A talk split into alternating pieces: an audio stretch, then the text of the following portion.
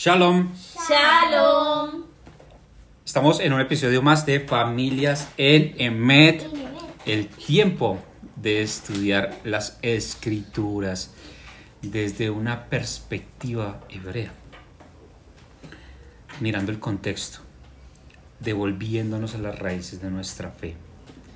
Y muchos se preguntan, bueno, es que tengo que devolverme porque hoy tengo por lo menos facilito cinco o seis versiones de la Biblia que me pueden hablar más directo en un lenguaje que yo entiendo, chévere, ¿no?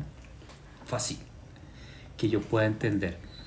Eh, pero cuando miramos estas traducciones, muchas veces, eh, y en la mayoría de casos, por no decirlo todos, tienen serios problemas de traducción y de entender el contexto.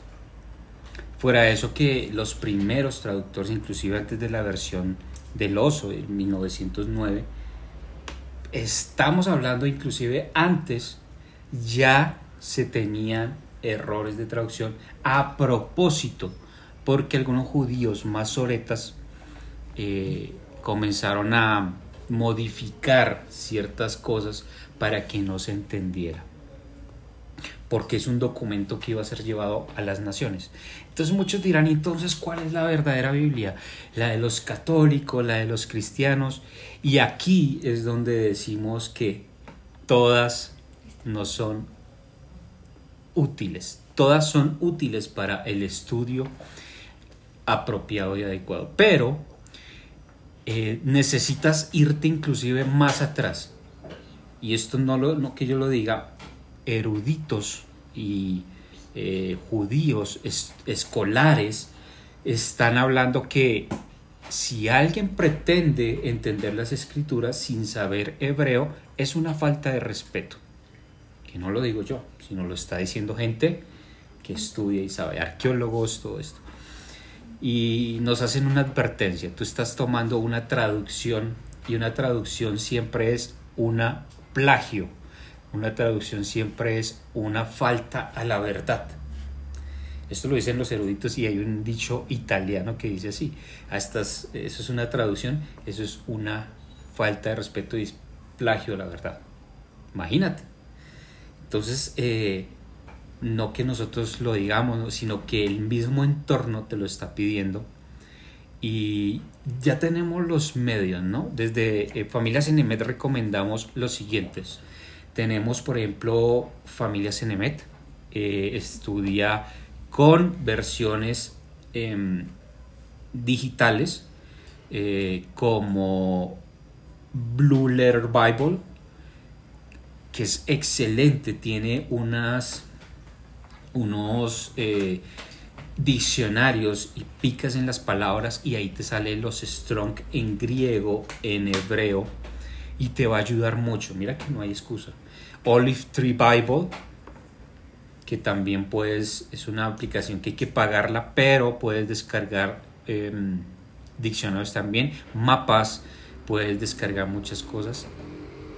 Cefaria.org es un recurso muy, muy bueno en un estudio que ya puedas ver el contexto, porque vas a encontrar diferentes temas como Mishnah, Mishnah Torah, como algunos eh, comentarios rabínicos, que estos comentarios rabínicos ayudan a contextualizar.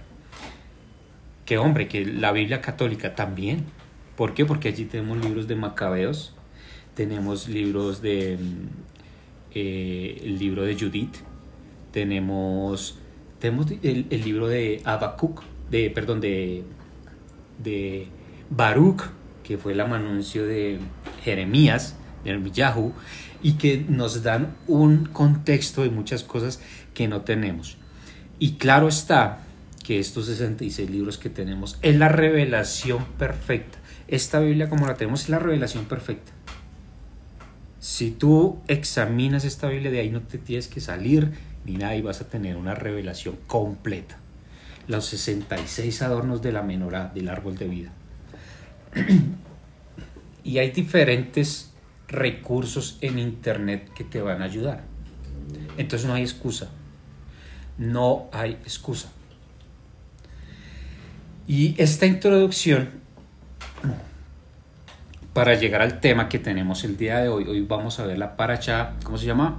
Gemini. Shemini, la paracha que le gusta mucho a los niños, porque eh, es instructiva, es de, de cosas que ellos entienden muy bien en el diario vivir, porque se toca temas de la alimentación, la dieta, de acuerdo a la Biblia, que mm, tiene mucho más significado, tiene muchos temas, mire, cada porción tiene unos temas muy específicos, pero que si escudriñas vas a encontrar otros temas y vas a encontrar, y es, es un, es un proceso que no termina, no terminas de, de escudriñar las escrituras. Eh, los escolares de, de- del cristianismo se especializaron en el Nuevo Testamento, entre comillas se especializaron, ¿no? Porque eh, su fundamento es doctrinal basado en teología, pero eh, desconocen muchas cosas que se están hablando acerca de estos libros y más este libro de Levíticos que de verdad nos tiene unos comentarios para que nosotros entendamos qué es vivir en santidad. Sed santos porque yo soy santo, dice este libro. Entonces comencemos. Eh, comencemos con la oración para eh, agradecer por la Torah. Eterno, damos gracias por habernos escogido entre las naciones. Gracias, Eterno, por habernos entregado tu Torah y habernos dado tu Torah aparte de todas las naciones para que seamos luz, para que Israel completo sea imagen tuya a las naciones y que esas naciones vengan a adorar al, Dios de Israel. Gracias por los profetas, gracias por la Torah, gracias por los escritos, gracias por el Brit Hadasha, el pacto renovado. Te pedimos que nos ministres en este tiempo, en el nombre y por los méritos de Yeshua Hamashiach. Amén y amén. Chemini. ¿Quién sabe qué significa Chemini? Nuevo comenzar. Nuevo comenzar. Es un nuevo comenzar. Con eso comienza la porción. En Levíticos 9, hoy vamos a estudiar Levíticos 9, versículo 1, a Levíticos 11, versículo 47.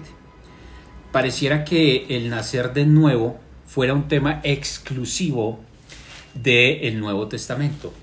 Que fuera que ahí, uy, esto es, es- esto es lo último, eh, estamos inventando la rueda, estamos... Y no, por eso, por eso ese llamado de que estás estudiando el Nuevo Testamento y te es- especialistas en las cartas de Pablo, pero desconocemos el trasfondo, desconocemos el contexto, desconocemos eh, la parte cultural, pues no tenemos nada. ¿Por qué? Esto se refiere a un nuevo nacimiento. Estamos hablando de la porción donde va a comenzar el servicio de los hijos de Aarón. Y comienza así, en el día octavo. Shemini más exactamente es octavo, octavo. Pero aquí en la casa lo hemos asociado con un nuevo comenzar. Y vamos a ver qué pasa en el octavo día. Los, los hijos de Aarón vienen de un tiempo de separación de siete días. ¿Por qué? Porque siete días entra en perfección. Y siete días estos Kohanim, estos eh, eh, hijos de Aarón, no se iban a contaminar, iban a sacar, no podían tener nada de leudado. ¿Leudado qué es? Pecado. La levadura es pecado. Ahorita estamos cerca a la fiesta de panes sin levadura.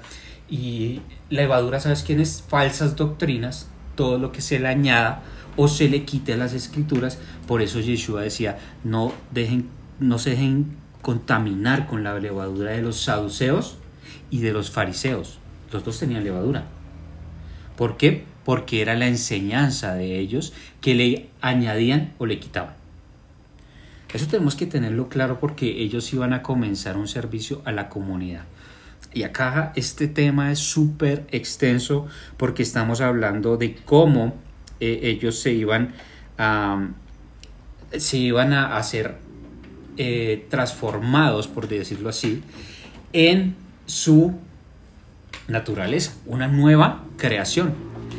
Pasaban de un estatus a otro estatus. Lo mismo pasa en los tiempos del primer siglo de la, de la era actual, donde eh, el romano esclavo, el que estaba bajo esclavitud de Roma, se le daba este mensaje y se le daba esperanza, a pesar de que seguía siendo esclavo. Pero ellos iban a entender eh, que su calidad iba a ser otra, que había esperanza de salvación. Y, la, y esa salvación, eh, cuando gritaron, Oshana, en la, ahí en la, en, la, en la entrada, en la puerta de la hermosa, esa salvación no era instantánea. ¿Qué esperaba la gente? Oshana, sálvanos de quién? De Roma. de Roma. ¿Y eso pasó? No pasó. Entonces era una salvación a qué? A futuro. Uy, cuidado, eso no, eso no te lo enseña la, la- la religiosidad, ¿no? Una salvación a futuro. Por eso Pablo dice que trabaja en ella. Pero vamos a, vamos a verlo, vamos a tratar, ¿no? Porque la idea es que te inquietes y, y, lo, y lo busques, lo averigües, escudriñes. En esta paracha, el octavo día, se refiere a eso, a que cuando ellos terminan ese tiempo de separación, su estatus cambiaba. Ya no eran los mismos. Ya entraban a ofrecer un servicio. Ya entraban a encontrar propósito para sus vidas, propósitos eternos. ¿Y por qué el octavo día? Pues en el octavo día, ¿qué pasa? Es la circuncisión. En el octavo, Isaí, ¿se acuerdan de eh, el, eh, Isaí? Isaí eh, se escoge el octavo hijo de Isaí para que fuera rey. ¿Quién es ese rey? David. David. Ocho entran en el arca. Noé es llamado octavo pregonero de justicia. No es el octavo que entró en el arca a, predicar justicia, no. Es el octavo predicador de justicia desde la genealogía de Adán. Entonces el octavo tiene una connotación de un nuevo comenzar, por eso mis hijas lo dicen. En el octavo milenio, ya después no se cuenta el noveno milenio, en la Biblia no está, está hasta el octavo milenio. ¿Por qué? Porque el séptimo milenio es el milenio de Shabbat, cuando viene Yeshua a reinar. Pero en el octavo, el octavo ya es cuando baja la Nueva Jerusalén y ahí ya no hay tiempo. Entonces, ¿qué vamos a inferir acá? El octavo no es el domingo, porque de eso se pegan, créeme que de eso se pegan para validar sus doctrinas. Estamos hablando de que el séptimo día de purificación de ellos al octavo comenzaban. Un séptimo de purificación está hablando de un, no de un tiempo cronos, sino de un tiempo kairos. Déjeme explicarle eso. Tenemos que esos siete días de estar purificándose, de estar, ese, ese proceso que estamos llevando acá en la tierra, va a venir después el octavo eh, día, cuando no hay tiempo. En el tiempo Kairos no hay tiempo. Estos sacerdotes, hijos de Aarón, comenzaban a ser nuevos en un tiempo que no está establecido acá en esta tierra. Si me, si me hago entender, este octavo día no está hablando de un día consecutivo, el octavo día del mes, el octavo, sino de un proceso nuevo que toma validez no en este tiempo, no en esta tierra, sino en el tiempo Kairos. Eh, a ver, eh, te quiero entender, no sé eh, si de pronto haciendo el resumen, pues, o, o- o consolidando eso que dices, llevamos seis milenios en la tierra, ¿cierto? Viene un milenio en el que el Señor va a reinar y como que se termina la purificación de los que son santos y de los que van a pasar a ese octavo día. Bueno, eh, traspolando eso a los tiempos de eh, establecidos por el Señor, sí, es algo muy similar, eh, pero también se refiere a una condición inicial de nosotros. ¿Cómo lo vemos? Entonces dice Juan 3, versículo 5. Imagínese una pregunta a un sacerdote. Respondió Yeshua, De cierto, de cierto te digo, que el que no naciere de agua y del Espíritu no puede entrar en el reino de Dios. Entonces, ¿qué les plantea acá? Un nacimiento. ¿Qué le dice Nicodemo? Pues alguien tiene que nacer de nuevo. Nicodemo le dijo, ¿cómo puede un hombre hacer, nacer siendo viejo? ¿Puede acaso entrar por segunda vez en el vientre de su madre y nacer? Esto no es nada nuevo. Esto ya era una enseñanza que los judíos tenían en sus mentes, que era que a partir de una tevilá, de un nacimiento en agua, pues eran nuevas personas. Por eso tienen que pasar el Jordán, por eso tienen que pasar el, el Mar Rojo, por eso tienen que hacer sumergirse y volver a ser nuevas criaturas. Por eso el Padre envía su Ruach y son creados. No hay nada nuevo acá. Simplemente les está diciendo cuál es esa forma. Ese nuevo nacimiento no cuenta en el crono. Porque la pregunta de Nicodemo es súper válida. Entonces alguien tiene que volver a nacer de nuevo.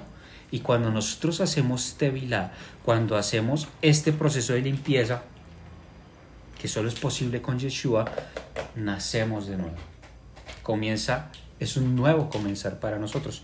Miremoslo en Ezequiel 36, 25, 27, que es parte de la enseñanza de hoy.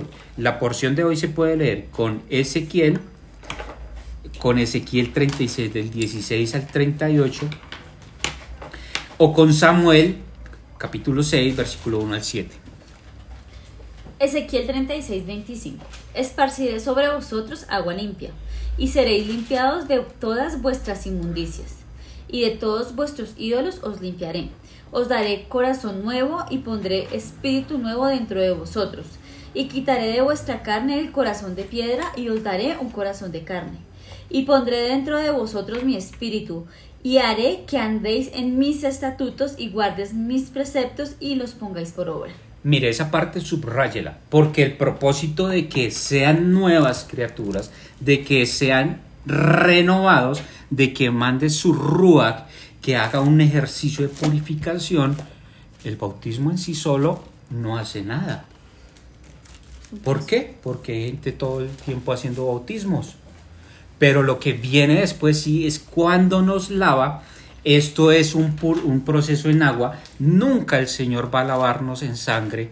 Eso es una falta de respeto y es, es comparativo con un ritual pagano. Mucho cuidado lo que dicen que, que el Señor te lave con su sangre. Eso es altamente blasfemo y hasta puede ser un, un ritual satánico. Eh, entre comillas entre comillas, ese punto, ¿no? Eh, aquí les está diciendo van a ser lavados, van a ser limpiados, como hacer un baño ritual, un tevilá, en donde su impureza, lo que no los permitía acercar, ya no iba a estar.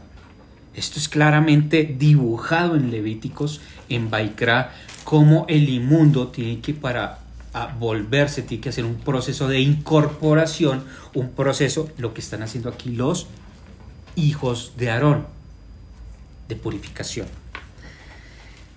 Todo esto tiene un sentido. Y mire que por eso, por eso toqué este tema de la salvación. Son muchos temas los que hoy se pueden tratar, ¿no? Pero miremos cuál es el sentido de, esta, eh, de este ser nuevos, porque tiene que ver con una conducta moral. ¿Y sabías que las conductas morales en el primer siglo y en los tiempos de antiguo Medio Oriente se referían a la alimentación y a los cultos idolátricos? Eso está hablando muchas veces Corintios, Romanos 4, eh, pero la gente es Romanos 6, 14, todo esto. Miremos, por favor, Romanos 10, y vamos a leer desde el versículo 8.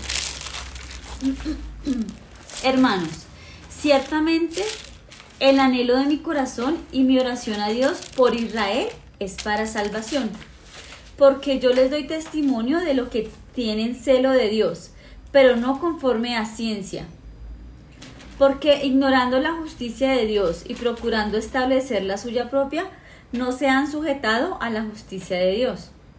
Un segundo. Primero que todo, Pablo está orando por Israel. Israel. Este mensaje es para Israel. Esto nunca se considera, ¿no? Sigue, ora- sigue leyendo. Porque el fin de la ley es Mashiach, para justicia a todo el que cree. Un segundo. Ahí la palabra utilizada porque el fin de la ley es Mashiach. ¿Sabe inmediatamente qué pensamos nosotros occidentales acá? Como final Que cuando dice fin, ya ah, se acabó. Como llegó eh, Cristo, como llegó Mashiach, se acabó la ley. Ahí lo dice, ahí lo está diciendo.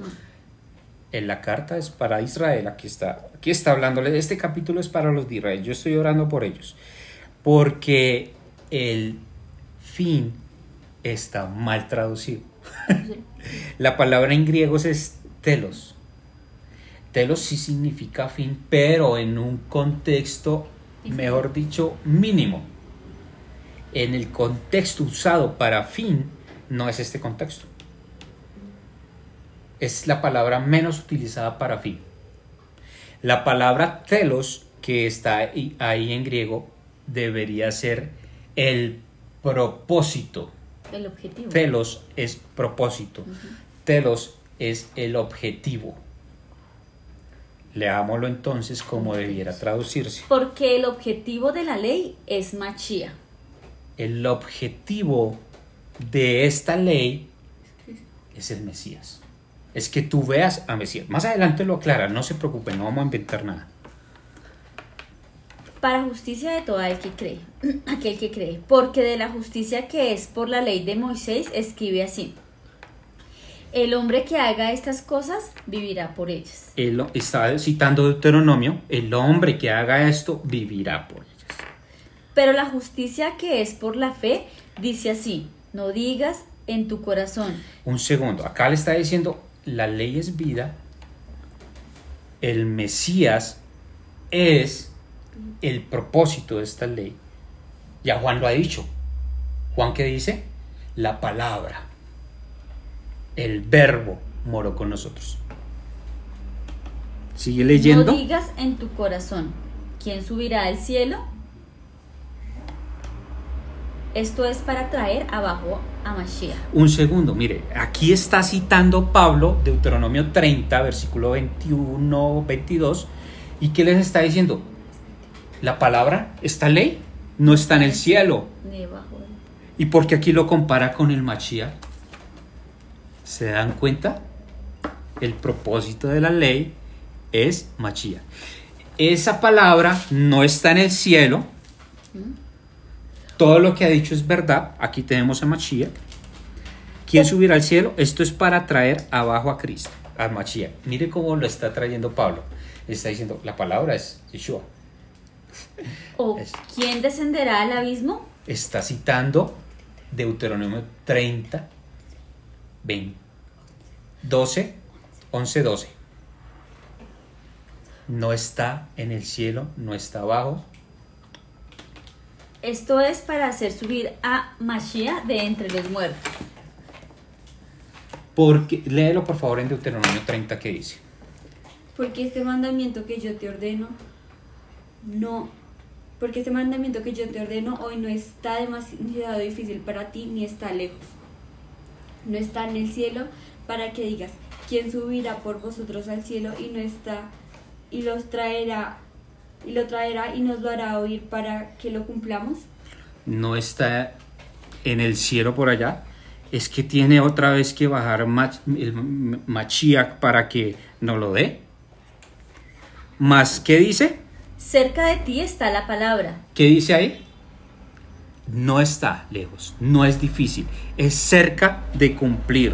Está hablando de los mandamientos, está hablando de la ley, que es fácil de cumplir y que está en tu boca Y en tu y en corazón. tu corazón. Ya vimos que se trata de la limpieza, cambia tu corazón, cambia tu mente.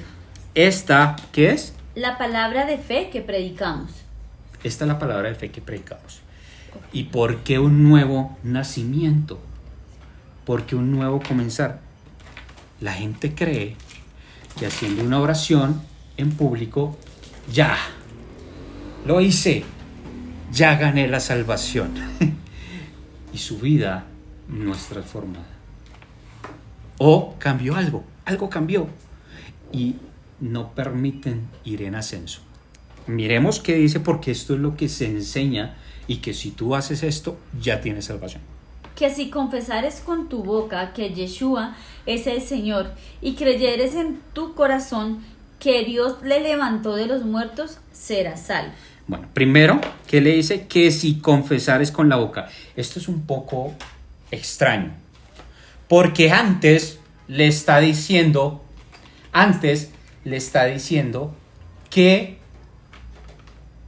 la ley no es difícil. La ley no está en el cielo. La ley no está, Yeshua no se quedó allá en el cielo eh, y bajó para que abolir la ley. Yeshua no descendió para abolir la ley. Este mandamiento que yo te ordeno hoy es fácil, está en tu boca y está en tu corazón. Pero después le dice, ah, no, si confiesas Con tu boca.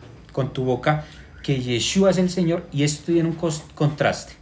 Esta palabra no la estamos estudiando hoy, sino hace parte de un entendimiento que es ser nueva criatura. Si lo estudiamos más a fondo tenemos que ver más contexto, pero les voy a traer el contexto a, manera general. En el primer siglo, Roma eh, era dedicada al César. Entonces la confesión que un ciudadano romano hacía era que el César era su señor y que él le servía al César. Le cumplió sus leyes. Aquí Pablo le está diciendo, tienes que dejar eso, ese sistema, así tú seas, por eso los perseguía, ¿no? Porque se estaban oponiendo al César, no porque fueran cristianos, no, se oponía a lo que era César y su idolatría. Entonces acá, de una vez, no puedes declarar eso, no puedes seguir declarando, que, porque además se hacía públicamente. ¿Qué hace Pablo? Ahora vas a confesar Con tu boca. con tu boca que Yeshua es el Señor. ¿Qué significaba que declararan que el César era su Señor? Pues con el contexto que había en la época sobre la religiosidad, significaría que ellos iban a cumplir lo que dice la ley. Así como un romano decía que el César es su señor, iba a cumplir lo que el César dijera. Entonces lo que se debía hacer es cumplir lo que Dios dice. Exacto, entonces no, cuando hacen esa declaración, los alimentos se los consagraban al César. Sus bienes se los consagraban a César. y aquí que les está diciendo, ustedes tienen que hacer un contraste con eso, pero es que esto iba acompañado con qué? Con lo que les dijo antes. Por favor, no tomamos versículos como así. Si usted quiere decirle a alguien, venga y haga una ora- una- una oración de fe, tiene que traerle todo el contexto tiene que decirle, mire, ahora hace parte de Israel, como dice acá, mi oración es para los de Israel y es para salvación, y les va a decir porque el, propósito de toda esta ley es el Mesías, porque esta ley no está lejos, porque tiene que decirle todo esto. No siga haciendo ridiculeces en el púlpito, porque si no, vamos a entrar en profanar las cosas santas. Entonces, al hacer esa confesión, debía estar acompañada de una confesión de fe que hace un creyente que Jesús la hizo. Bueno, si crees que el Señor es uno, bien crees. Esta es la confesión de fe de todo judío del primer siglo y hasta la fecha es la confesión de fe de todo creyente en el Dios de Abraham, Isaac y Jacob. Shema Israel, Adonai Eloheinu, Adonai Echad, Baruch Shenkevod Malchuto Leolam. ¿Oyó Israel? Adonai Es uno. Y esa es la confesión. ¿Nosotros habíamos notado esa confesión alguna vez? Ah, no. Confiesas y, y- ¿sabes qué le añadimos? Y es tu salvador personal. Pero es que acá no dice que es el salvador personal, porque el salvador personal no existe. Desde el comienzo le está diciendo, y mi oración a Dios por Israel. La salvación es a una nación, a Israel. Pero mire más aún lo que está diciendo este texto. Que, eh, y creyeras en tu corazón que Dios le levantó de los muertos, serás salvo. Y acá es donde confirmamos la diferencia entre la confesión a César. ¿Por qué? Porque César les proporcionaba estabilidad. Si tú eras ciudadano romano, te proporcionaba estabilidad, te proporcionaba estatus, te proporcionaba muchas cosas. Pero una cosa que nunca te iba a proporcionar César, ¿qué era? Salvación para vida eterna. ¿Y cómo lo garantiza acá? Y acá lo Pablo es tan, es que Pablo es, Pablo es un maestro. Pero el Señor tiene toda la sabiduría. Y mire lo que dice esto. Que Dios le levantó de los muertos. Esto cambia todo. No es cualquier César, no es cualquier Dios, sino que su salvación es real, verídica. Mira cómo se levantó de los muertos. Esto ya cambia la confesión. Esto ya está proporcionando lo que dice después. Serás. ¿Serás qué es? Presente o futuro. El futuro. ¿Serás qué? Salvo. No dice eres salvo. Serás. ¿Por qué? Porque es a futuro. Es a futuro. Entonces por eso se debe seguir trabajando, se debe seguir obedeciendo, porque además hace parte de tu nuevo nacimiento. Un creyente de este talante que estaba entrando a ser parte del pacto, que estaba entrando a ser parte de esto, se le debía instruir.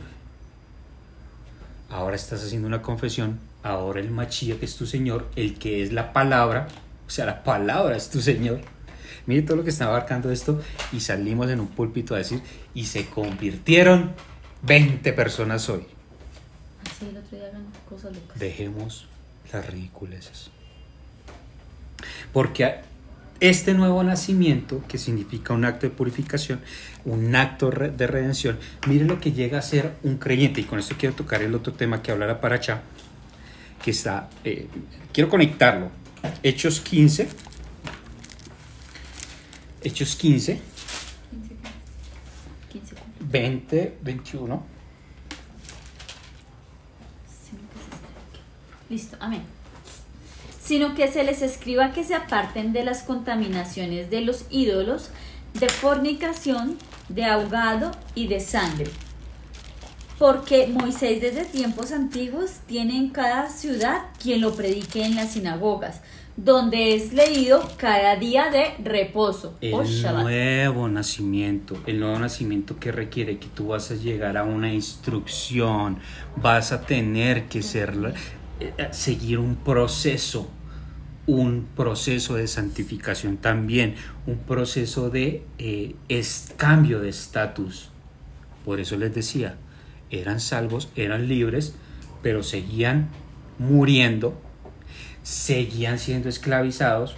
¿Dónde está nuestra promesa? Hacia final, hacia final de tiempos. Esa es la salvación, que vamos a resucitar y vamos a decir, es verdad, fue todo cierto. En Hechos 10 también, se, mire lo que tiene que hacer un creyente nuevo, una persona que entra en un Shemini, en el octavo. ¿Qué tiene que hacer? Ah, se tiene que, se tiene que abstener de cuatro cosas. ¿Me las repites, por favor? De Ídolos, fornicación, ahogado y sangre. ídolos, Fornicación, fornicación, Ahogado. y sangre. ahogado, ahogado y sangre. Lo que se veía en el Imperio Romano. Ídolos que era, en cada, cada esquina había, un, Una había estatua. una estatua, un ídolo. Fornicación, había sexo ritual. Esos dos van amarrados. Sexo ritual que se hacía por, por las diosas eh, De la griegas. De la fertilidad. De la fertilidad, Por- bueno, de la guerra. Eh, ahogado, ¿qué es eso?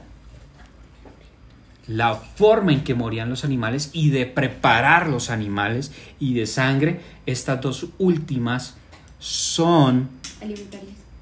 dietéticas, alimentarias. ¿Cómo así? Lo primero que tiene que hacer un creyente que llega a la fe es guardar estas cosas. Sí, porque las otras, cada Shabbat, cada día de reposo, se le va a enseñar en las sinagogas. Ahí lo estamos leyendo en Hechos. Hechos, estudiantes del Nuevo Testamento.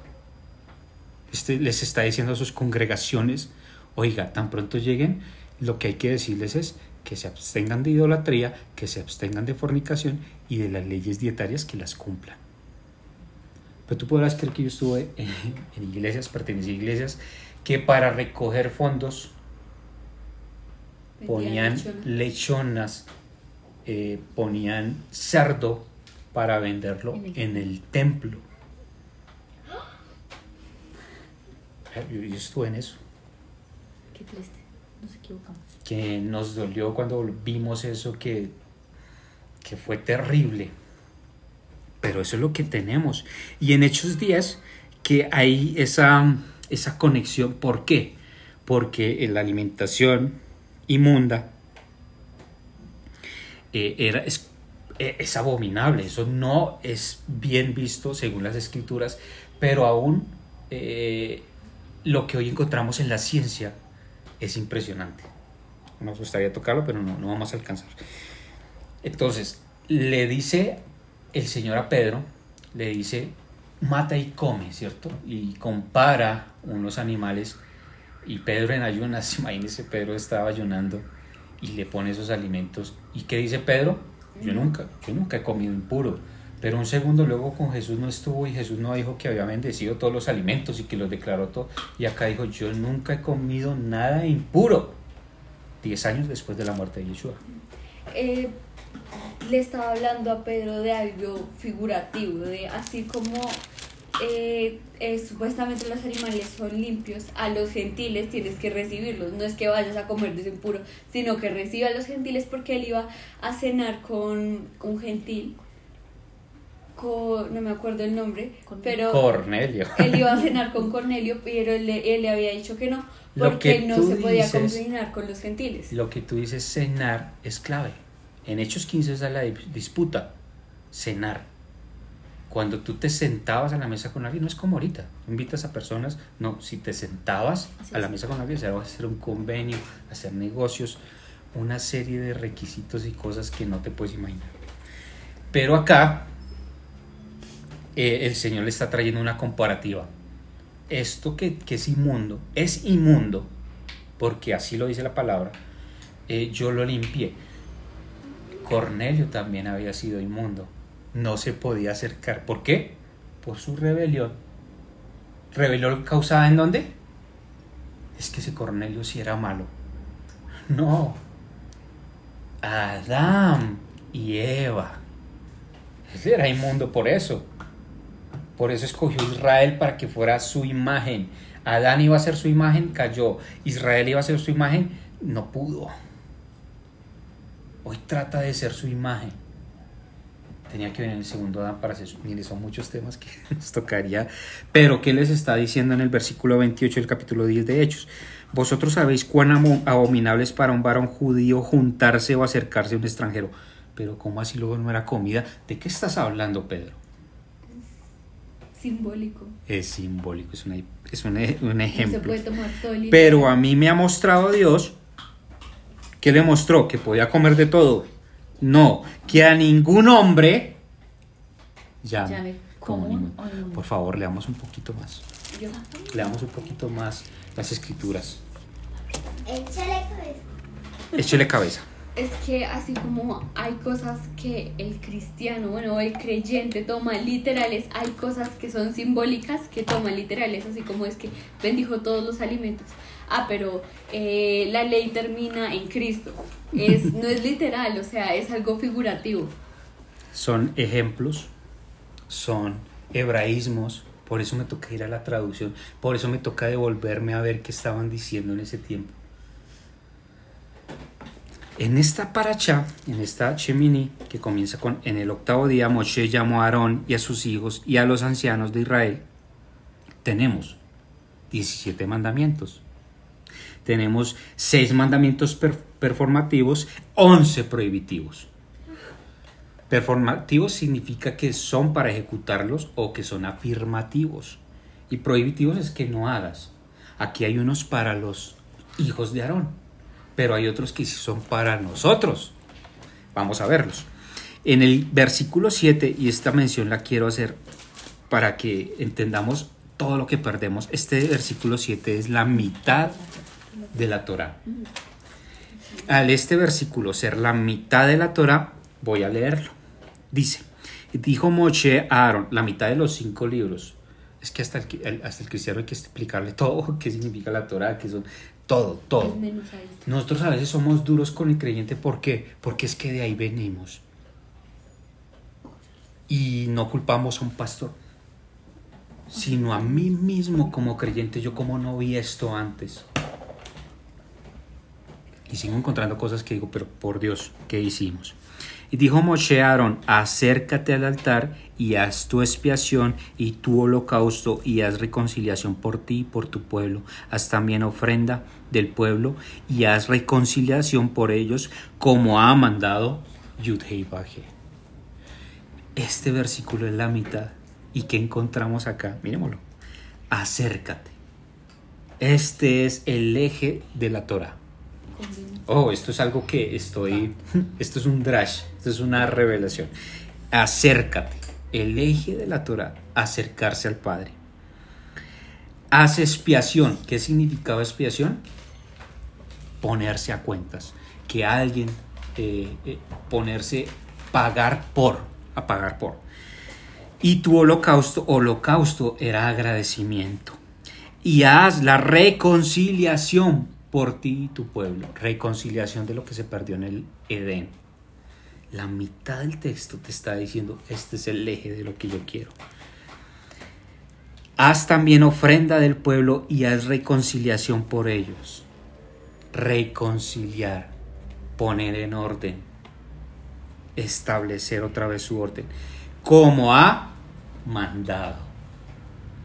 Este es el, a mí me pareció eso, o sea, no está en la mitad, porque sí. De los 5.845 versículos, este es- está en la mitad. Y este nos habla del eje central. Ya con ese, bueno, versículo 9 nos habla de, de cómo es el, eh, el ejercicio de transición, el ritual de incorporación de los hijos de Aarón. Eh, y el versículo 24, por ejemplo, aquí cuando sale el fuego, sale el fuego y es aceptado ese holocausto que llevaron. Capítulo 10, ¿qué nos habla? Fuego extraño. Capítulo 11, ¿qué nos habla? La dieta que debemos llevar. Y en esto quiero entrar ya para terminar, porque eso dijimos, que en un comenzar, ¿qué debían guardar? Está en el concilio de Hechos 15. Fo- ídolos, Ídolos, fornicación, Fornicación, ahogado y sangre. ahogado y sangre. Y es increíble cómo las personas borran las escrituras. Que porque Pablo dice, que porque Corintios dice, que porque Colosenses 2.16, que porque Romanos 6.14. Y es que usted no ha leído, mire, me perdona, pero si hay que sacar a Pablo y ¿De sus cartas de la Biblia, toca sacarlos. Porque Pablo no está en la capacidad de añadir o quitar, como dice Deuteronomio 4.2. Pero no, no, no se asusten, no lo saquen, porque lo que pasa es que se está malinterpretando. Pablo se está, está siendo calumniado, Pablo, como Como él mismo dice. él mismo dice que, la gente lo, lo- todo el mundo lo calumnia. Y en el versículo 11 están todas las mismas. Co- comeréis, ¿qué? Lo que yo te voy a decir. De todo lo que hay, puedes comer de todo menos de ese árbol, de todas las plantas. Y tenemos que comer es de esa, como hizo Adán y Eva. De todos los animales que hay, puedes comer estos. Estos no, que además científicamente te hacen daño para tu cuerpo. Animales como el cerdo, y tenemos que ser, como dice eh, un, maestro, tenemos que ser claros. No. Hasta sabroso era. Pero hoy cuando encuentro la verdad que a nuestro reino le gusta, eso es detestable. Y que nos dice qué animales comer y qué no comer. Por eso Yeshua dice que santificó los alimentos que por la palabra son santificados. Para alguien del primer siglo, comida no era el cerdo. Un judío del primer siglo, un creyente del primer siglo, eso no era comida. Y bueno, nos quedamos a mitad, pero re, requete cortos. ¿Qué significa entonces santidad? Imagínate que está relacionado con la comida. Y esto tiene que ver con el tiempo de Macabeos. En Macabeos se llevó un cerdo para sacrificar y se hizo profanación del altar, como dice Daniel, la abominación desoladora. Y eso tiene que volver a pasar. Y está pasando la abominación desoladora. ¿Qué es comparable en nuestras vidas? Nuestro cuerpo es qué? Templo. Templo. Un segundo, y tú estás metiendo en tu templo Algo impuro como el cerdo. ¿Tiene razón? ¿Tiene lógica?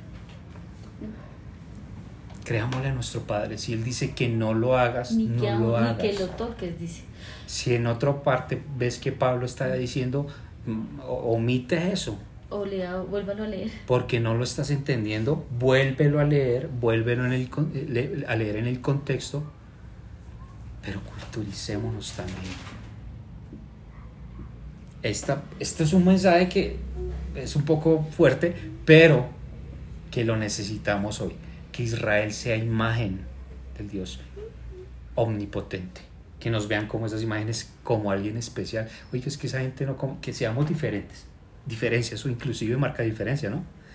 Este es el mensaje de hoy. Estúdielo en sus casas y les deseamos shalom. Shalom. Shalom.